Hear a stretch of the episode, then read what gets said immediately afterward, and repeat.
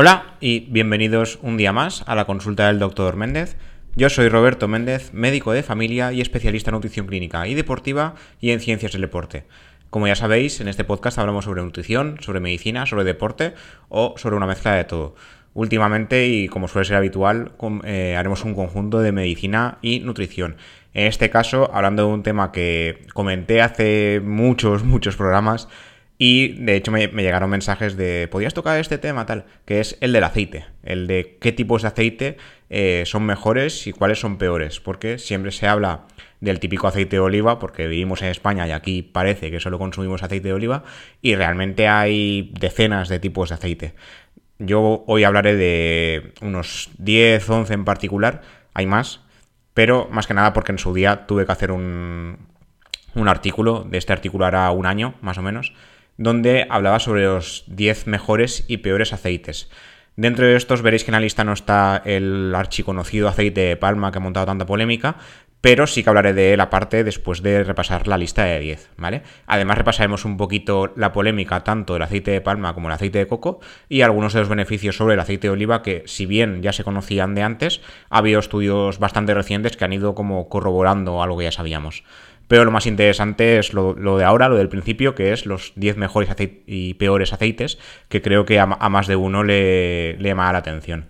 Como ya sabéis, aunque en España por excelencia usamos aceite de oliva y como alternativa aceite de girasol, que de hecho yo cuando veo aceite de girasol en algún sitio digo, ¿por qué?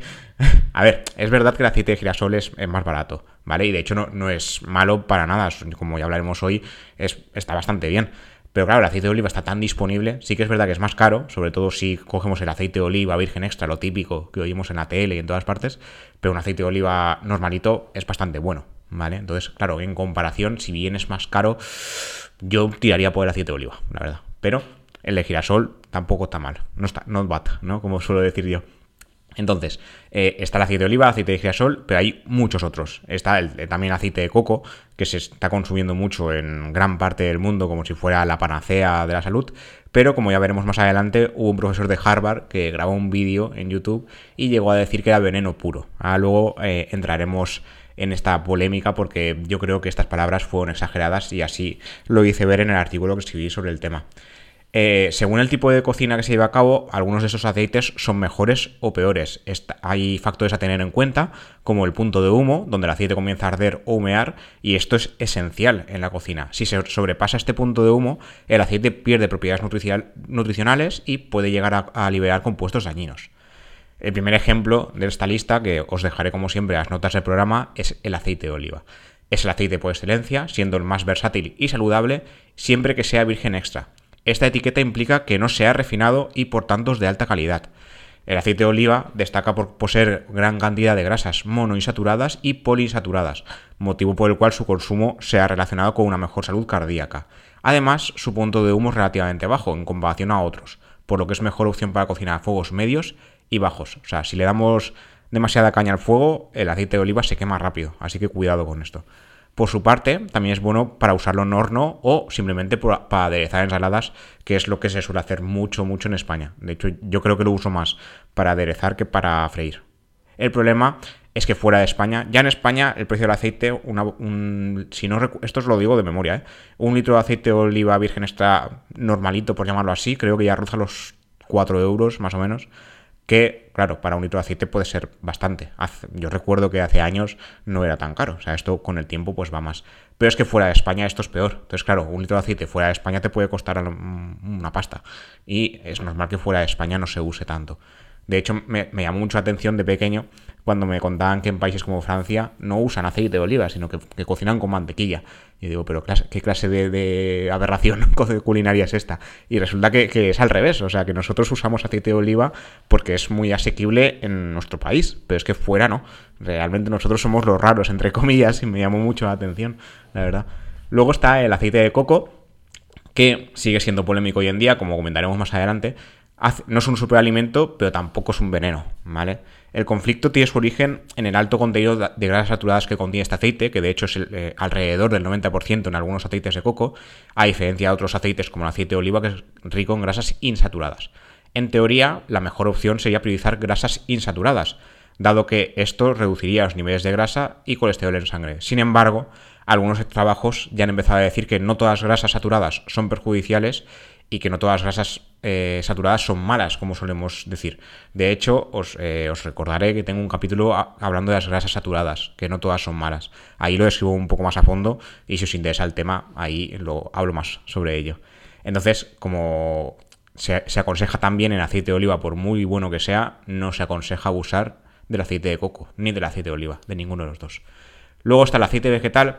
Esto es un término un poco erróneo porque el término aceite vegetal, entre comillas, se usa para referir a cualquier aceite de origen vegetal, como podría ser el mismo aceite de oliva. Sin embargo, la mayoría de los aceites denominados con el nombre genérico aceite vegetal suele ser una mezcla de aceite de canola, maíz, soja, cardamo, cartamo, palma y girasol. Son refinados y procesados, algo que les resta sabor y nutrientes y no son la mejor opción a nivel nutricional. ¿Vale? Esto, con cuidado porque son muy baratos, pero no son la mejor opción ni de lejos. Luego está el aceite de canola o colza, que suele tener mala fama. Se trata de un aceite derivado de una planta con flores, la colza, con buena cantidad de grasas monoinsaturadas y una cantidad nada desdeñable de grasas polisaturadas. Entre los aceites vegetales en general es el que tiene una menor cantidad de grasas saturadas, con lo cual tampoco está mal. Por su parte, tiene un punto de humo alto, por lo que es una buena opción para cocinar a altas temperaturas, no como el aceite de oliva. El problema es que suele venderse de forma muy procesada. Claro, si, está sin procesar, es buena opción. Pero el problema es que para que sea barato procesa mucho, motivo por el cual suele consumirse con menos nutrientes de los que realmente debería. Existe en su forma prensada en frío, sin procesar, pero es mucho más difícil de encontrar y, por supuesto, mucho más cara. Luego está el aceite de aguacate, que aunque el aguacate suele, eh, suele consumirse en su forma sólida, ya sea en, forma de fruta entera o bien en forma de guacamole, también existe en forma de aceite. De hecho, es muy buena opción. No está refinado, como sucede con aceite de oliva virgen extra, y su punto de humo es más alto, por lo que puede usarse para cocinar a altas temperaturas y para realizar salteados. El problema es que a diferencia de aceite de oliva no tiene mucho sabor, aunque puede ser un punto a favor si solo se quiere usar para cocinar y no se quiere usar eh, para añadir sabor como en las ensaladas con el aceite de oliva. En este caso, es uno de los aceites con mayor contenido de grasas monoinsaturadas, pero como problema final está el precio. Suele ser bastante más caro que otros aceites. Está también el aceite de girasol, que suele ser la alternativa más común a aceite de oliva en España. Es un aceite vegetal rico en vitamina E, ya que es una sola cucharada de este aceite contiene el 28% de la cantidad de vitamina D diaria recomendada y tiene un punto de humo alto. Se quema más, eh, más difícilmente que el aceite de oliva. En comparación a otros aceites sí que destaca su riqueza en ácidos grasos omega 6, los cuales aún están en estudio, porque hay estudios que dicen que sí y otros que no, pero se cree a día de hoy que son proinflamatorios y si se consumen en exceso respecto a los ácidos grasos omega 3 puede ser perjudicial. El problema hoy en día, que de hecho recuerdo un capítulo de Fitness Revolucionario, lo comentaba, no es el, el consumo de omega 6, sino el ratio omega 3 omega 6. O sea, si comemos mucho omega 6 y muy poquito omega 3, eso puede ser perjudicial, pero no el hecho de comer omega 6 porque sí. Ambos ácidos grasos son necesarios, pero hay que mantener un equilibrio. Luego está el aceite de cacahuete, que los aceites de frutos secos en general pueden ser buena opción para experimentar por el sabor, y en este caso destaca su contenido de grasas monoinsaturadas, sabor y olor, además de su punto de humo elevado, haciéndolo ideal para cocinar a temperaturas altas. Pero a nivel nutricional como tal tampoco es que destaque en exceso. Está también el aceite de nuez, que al contrario del aceite de cacahuete, sí que tiene un punto de humo bajo, como el aceite de oliva, por lo que no es buena opción para cocinar, sino más para aderezo. Y también podría usarse como añadido una taza de café con leche. Hay gente que lo hace. En este caso, el aceite de nuez destaca por su buena proporción entre ácidos omega 6 y omega 3. Luego está el aceite de linaza, que también eh, posee un punto de humo muy bajo, descartándolo para cocinar. Se usaría en este caso más para aderezo y su almacenamiento debería ser a baja temperatura, siendo la nevera la mejor opción, al contrario que el aceite de oliva, el aceite de girasol y demás, que esos a temperatura ambiente se, almacenan bien, pero el aceite de linaza no. Y por último en esta lista, que como digo os dejaré enlazadas las notas del episodio, está el aceite de sésamo. Destaca por su sabor y su riqueza en ácidos grasos monoinsaturados y poliinsaturados, aunque no destaca por su densidad nutricional. En este caso sí posee un punto de humo más alto, por lo que sí que va bien para cocinar. Pero como sabor, como aderezo, sería más eh, mejor ¿no? usar aceite de oliva, aceite de aguacate, aceite de cacahuete por el sabor, pero para cocinar el aceite de oliva parece que es más versátil, ¿no? Entre unas cosas y otras. Luego está la polémica del aceite de coco que os quería comentar. Luego hablaremos también del aceite de palma. Pero el problema del aceite de coco es que, como otros, ha ido también cayendo en desgracia, como aceite de girasol o aceite de palma. Eh, en el momento de escribir el artículo, que esto fue en 2018, eh, una profesora de nutrición de la Universidad de Harvard llegó a tildar el aceite de coco como veneno puro. Es verdad que la evidencia científica detrás del aceite de coco no, indica que haya una superioridad nutricional de este sobre otros, pero llegar a, llamarlo veneno, yo ya lo dije en ese momento, que de esto hace ya casi cuatro años cuando lo escribí y lo sigo manteniendo, creo que es exagerado. Los superalimentos no existen, como se ha llegado a tildar el aceite de coco, pero tampoco es para llamarle veneno, ¿vale? No, vamos, yo sigo creyendo igual. Y en este caso, el aceite de coco, según la profesora de Harvard, es peor que la mayoría de los aceites vegetales. No existen estudios que hayan vanagloriado al aceite de coco tanto como la publicidad que se le hizo, pero de ahí a, a decir que es veneno y que es peor, hay un trecho, ¿vale? En 2017 hubo un estudio publicado en la revista Circulation que, editada por la Asociación Americana del Corazón, que ya advirtió que el aceite de coco es capaz de aumentar los niveles de colesterol LDL o colesterol malo, aunque no se demostró que este aceite o su consumo tuviera una relación directa con las enfermedades cardiovasculares. Lo que sí dicen otros trabajos es que en el exceso de colesterol LDL aumenta el riesgo cardiovascular, por lo que diríamos que es una forma indirecta de aumentar el riesgo para el corazón por el consumir aceite de coco. Indirecta, que no directa. ¿Vale? Estos son, son conceptos a tener en cuenta. El estudio en sí mismo no fue una novedad. Se sabe que el aceite de coco contiene hasta, casi un 90% de grasas saturadas. Y ya habría demostrado anteriormente que aumenta los niveles de LDL más que cualquier otro aceite vegetal. Esto implica, por otro lado, que este, eh, este aceite puede mantenerse sólido a temperatura ambiente y que supera con creces el porcentaje de grasa saturada de otros alimentos como las mantequillas. Pero, eh, como ya os he comentado anteriormente, eh, hace décadas que la grasa saturada en los alimentos se ha relacionado de forma directa con el aumento de colesterol en sangre, pero hay estudios que dicen que las grasas saturadas no son todo grasas malas y que no todas son iguales, depende del alimento en cuestión del que provengan. Tiene bastante sentido eh, llegar a decir que el aceite de coco es malo por este motivo, pero tampoco para exagerar. La cosa es que se llegó a llamar superalimento, por otro lado, que esto es que es un, poco raro, porque ahora estoy diciendo todo el rato de que el aceite de coco malo, malo, pero es que el aceite de coco se ha llegado a ver como un superalimento y se ha llegado a vender como tal. O sea, ha habido mucha publicidad alrededor del aceite de coco y realmente yo creo que inmerecida, pero tampoco para llegar a decir ahora el otro extremo, no, esto es un veneno y no, ¿vale? No, yo creo que no. El origen de la historia es de, data desde 2003, cuando los investigadores de la Universidad de Columbia publicaba una revisión que sugería que los ácidos grasos de cadena media ayudan a quemar grasa. Si habéis estado atentos, el aceite de oliva también tiene ácidos grasos de cadena media, que creo que lo he nombrado antes, y si no lo, nombro ahora, y también eh, se ha relacionado beneficios de aceite de oliva con estos ácidos grasos de cadena media. Y resulta que el aceite de coco contiene un 14% de estos ácidos grasos de cadena media. La cosa es que esto es una trampa, porque que un alimento contenga cierto porcentaje de un nutriente no le hace un superalimento. De hecho, eh, el aceite de coco ni siquiera aparecía en este estudio. O sea, en este estudio lo que se analizaba es que los ácidos grasos de cadena media ayudan a quemar grasa.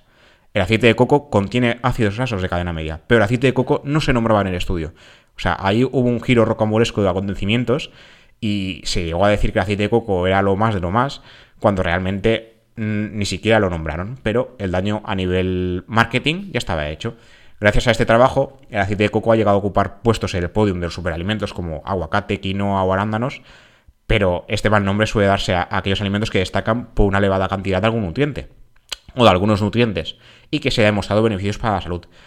Sin embargo, esto no implica que una elevada cantidad de estos productos o de estos nutrientes vayan a mejorar la salud. De hecho, un alimento en particular que contenga una elevada cantidad de un nutriente no significa que sea la única fuente del mismo. El único alimento conocido que contiene todos y cada uno de los nutrientes que precisa el cuerpo humano para sobrevivir es la leche materna. Y a partir de los seis meses ya hay que variar la dieta pero no comer de todo. O sea, no podemos decir, no, es que como yo como de todo, como de todo no implica procesados como pizzas, hamburguesas y demás. Eso no es una dieta flexible. Eso se llama autoengaño, ¿vale? Que todos lo hacemos, pero a ver, hay que ser conscientes de lo que comes. Luego, en el, en el tema del aceite de coco, los estudios que dicen que tiene beneficios para la salud se hacían con coco entero, o sea, con la fruta entera, no solo con el aceite procesado. Entonces, el aceite de coco sí que formaba parte de una dieta general en algunas poblaciones, pero no consumían su aceite, sino solo el coco.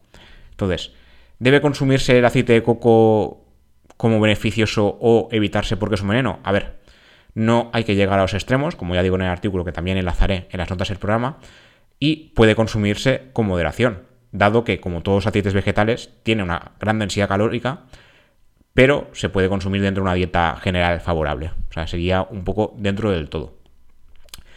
Luego, pasando a otro tipo de aceite, está el aceite de palma, que también fue polémico, que en este caso, en el artículo que, voy a enlazar, hay uno que es de 2017, pero es que ahora, en 2021, salió otro que sí que vuelve a atacar al aceite de palma.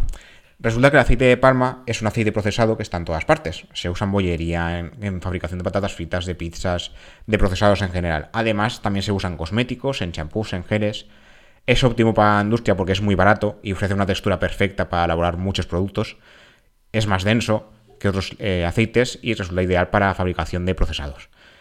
También se ha camuflado como, como aceite vegetal, que os comentaba antes, pero desde 2014 es obligatorio detallar qué tipo de aceite lleva cada producto hasta hace poco no sonaba demasiado porque decían aceite vegetal y ya está, pero como desde 2014 sí que se tiene que decir, ahora ya es el aceite de palma, aceite de palma.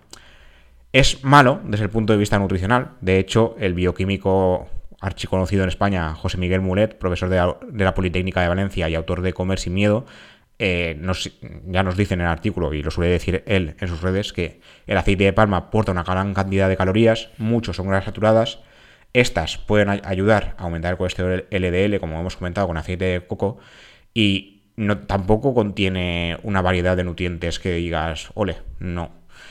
Luego, en 2016, la Agencia Europea de Seguridad Alimentaria, la EFSA, publicó un estudio que afirmaba que cuando este aceite se calienta a más de 200 grados, eh, libera ácido graso glicidilo, potencialmente cancerígeno. En realidad esto sucede también con otros aceites vegetales a esa temperatura, pero en menor medida. Entonces, claro, a partir de ahí ya hubo empresas que eliminaron el aceite y otros, otras perdón, que defienden su uso, ya que se elaboran eh, sus alimentos procesados a temperaturas inferiores. Pero claro, un alimento procesado, por ser procesado, ya es malo. Entonces, si resulta que casi todos los procesados llevan aceite de palma, comprendo la relación. De momento, eso en 2017, os estoy hablando, no había una relación directa con el cáncer. Se publicó un estudio en Nature donde in vitro, o sea, en laboratorio, eh, células tumorales que fueron tratadas con aceite palmítico e inyectadas posteriormente en animales producían más metástasis. O sea, como que aumentaban el riesgo de, crear metástasis. Pero ese trabajo decía que no se podía decir que hubiese relación directa entre el consumo de aceite de palma y el desarrollo de cáncer, porque ahí lo están haciendo in vitro y de forma muy directa. Los experimentos demostraron que las células eh, encuentran en este ácido una ventaja para, para metastatizar perdón, pero no se sabe cuál es el efecto del ácido palmítico o el efecto de una dieta rica en grasa sobre las células sanas en, relación con el cáncer. En ese momento no había evidencia para prohibirlo porque no había datos de investigación que avalasen la realidad de aceite de palma en la industria alimentaria, pero hace poco, esto fue en noviembre de 2021, que este, este artículo también lo escribí yo, eh, hubo un estudio que decía que una dieta baja en ácido palmítico podía ser beneficiosa para los pacientes que ya sufrían cáncer. Son cosas diferentes, ¿vale? No, es que el aceite eh, de palma se haya relacionado con la producción del cáncer, sino que cuando ya se sufre algún cáncer, habría que reducir el ácido palmítico en la dieta. Esto, os, lo lanzaré también a las notas del programa, eh, fue un nuevo trabajo publicado también en Nature, y lo que hacían era investigar si había algún tipo de grasa que pudiese alterar el genoma. En este caso, algunos tipos de grasa, como el ácido palmítico, sí que parecen eh, tener algún tipo de acción para mal. La diseminación del cáncer o metástasis es la complicación más temida y se trata de principal causa de muerte. Y resulta que el ácido palmítico sí que parecía colaborar en esta diseminación, esto en el nuevo estudio, en 2021, cuatro años después de lo que esto estaba comentando de los del estudio Nature previo. Entonces, hay que seguir investigando, ¿vale? De momento los investigadores solo aconsejan intentar reducir el ácido palmítico en la dieta, pero siguen sin poder decir, no, es que hay una causa, efecto, mecanismo que... No, lo que dicen es que por precaución, cuando ya se sufre algún tipo de cáncer, la recomendación sería reducir la dieta en ácido palmítico, ¿vale? Luego también para terminar, eh, había cierta polémica ecológica porque la expansión del cultivo del aceite de palma eh, estaba, se hacía a costa de talar gran parte del bosque. Lo que hay un aspecto positivo y es que como el aceite de palma es tan versátil, se estaba buscando hacer una especie de, bueno, una especie no, una producción de aceite de palma sostenible porque se puede usar para muchas más cosas. Se ha, ideado para hacer asfaltos ecológicos, extracción de betacarotenos, pigmentos, producción de biodiesel. O sea, realmente si se usa bien, no es un tipo de producto malo. Para la salud no es lo ideal, pero a nivel de, de, la industria se puede hacer. O sea, se puede usar. Y luego ya para terminar, que creo que me estoy alargando más de la cuenta, llevamos ya más de 20 minutos aquí, están los beneficios de, aceite de oliva. El aceite de oliva ya sabíamos que tenía muchos beneficios para la salud, pero últimamente han salido varios estudios que os enlazaré en las notas del programa para que los leáis más a fondo si queréis. No me voy a enrollar mucho en este tema, pero uno reciente decía que sí que, se, que podría ayudar a, prevenir el cáncer. Ya se había sugerido en otros estudios que una adherencia a la dieta mediterránea rica en aceite de oliva se asociaría inversamente con la mortalidad por cáncer en general, pero en la revisión nueva, el aceite de oliva estudiado por separado también ayudaría. No parecía tener un efecto significativo, pero se sospecha que el alto consumo de aceite de oliva sería un, indicativo eh, como indirecto de una dieta saludable en general. Me explico. El consumo de aceite de oliva suelto como tal, o sea, añadir o quitar aceite de oliva sin más, sin cambiar nada más de la dieta, no parecía tener beneficios como tal. Pero el hecho de consumir aceite de oliva se solía relacionar con personas que en general llevaban un mejor estilo de vida y una mejor dieta en general, como es el patrón de dieta mediterráneo. Entonces, la, revisión que se hizo en este, en este tema, que es la enlazaré en las notas del programa, decía que la presencia de aceite de oliva en la dieta era como un indicativo de una buena dieta en general. Entonces, esto a su vez parecía reducir el riesgo de diferentes tipos de cánceres.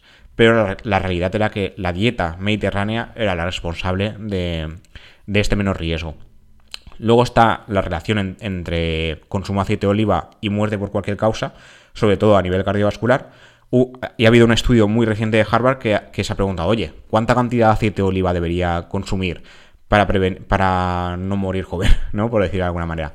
Según los datos del estudio, la cantidad ideal de, de aceite rondaría los 7 gramos, poco más de media cucharada de aceite de oliva diario de media lo cual se asociaría con un menor riesgo de mortalidad cardiovascular, mortalidad por cáncer, mortalidad por enfermedad neurológica y mortalidad por enfermedad respiratoria. Asimismo, reemplazar 10 gramos diarios de otras grasas como margarina, mantequilla, mayonesa o grasas lácteas por el equivalente de aceite de oliva también habría eh, demostrado reducir el riesgo de muerte prematura. Os tengo que decir que el estudio se basó mucho en en individuos que vivían en, Estados Unidos, que allí el aceite de oliva no es tan común, es más común consumir eh, margarina o mantequilla y demás. Entonces, claro, allí era más fácil sustituir. En España es al revés, se suele consumir más aceite de oliva que mantequilla o margarina, aunque estas también se consumen. Y para terminar, hay estudios que relacionan el consumo de aceite de oliva con la pérdida de peso. De nuevo, aquí está el tema de, eh, de los ácidos grasos de cadena media y el tema de que el consumo de aceite de oliva es un indicativo de una mejor dieta. Si se utiliza aceite de oliva dentro de una dieta saludable en, general, su consumo sí que puede colaborar en la pérdida de peso, pero añadir aceite de oliva porque sí a una mala dieta no tiene sentido. Tampoco se puede pasar uno. Una cucharada de aceite de oliva de 15 mililitros contiene 119 calorías y 13,5 gramos de grasa, por lo que excederse tampoco es opción. O sea, no podemos bebernos un litro de aceite al día porque lo que vamos a hacer será engordar en lugar de perder peso. ¿Vale? Entonces, aquí una revisión de 11 estudios controlados aleatorios, donde sí que se objetivó que una dieta enriquecida con aceite de oliva durante al menos 12 semanas sí que ayudaría a reducir el peso respecto al grupo control sin aceite de oliva. Pero explico y hago hincapié siempre dentro de una dieta saludable, ¿vale? Y poco más, el aceite de oliva hay que decir que tiene más beneficios, pero como siempre os digo, no me quiero enrollar mucho con, estos temas. Os dejaré todos los estudios enlazados, hoy hay muchos estudios, si os, alguno en particular os llama atención, hay de aceite de palma, aceite de coco, aceite de oliva y de la lista de los 10 aceites mejores y peores para la salud. Ahí destaca el punto de humo, pero por lo demás la gran mayoría comparten el tema de grasas insaturadas y destaca el aceite de coco como, como que contienen 90%, no todos, pero muchos aceites de coco, hasta el 90% de grasas saturadas y hay que tener cuidado con los excesos. Espero que haya sido de vuestro interés. Como siempre, gracias por escuchar, gracias por estar ahí, gracias por suscribiros y por dejar comentarios. Os recuerdo que estamos en Spotify, iBox, Google Podcast, Amazon Podcast, Apple Podcast y en las diferentes plataformas que uséis para escuchar esto. Y creo que ya se pueden dejar comentarios tanto en Spotify como en iBox, como en Apple Podcast y como siempre las 5 estrellas de Apple Podcast serán agradecidas y bienvenidas. Nos escuchamos en el próximo episodio. Hasta la próxima.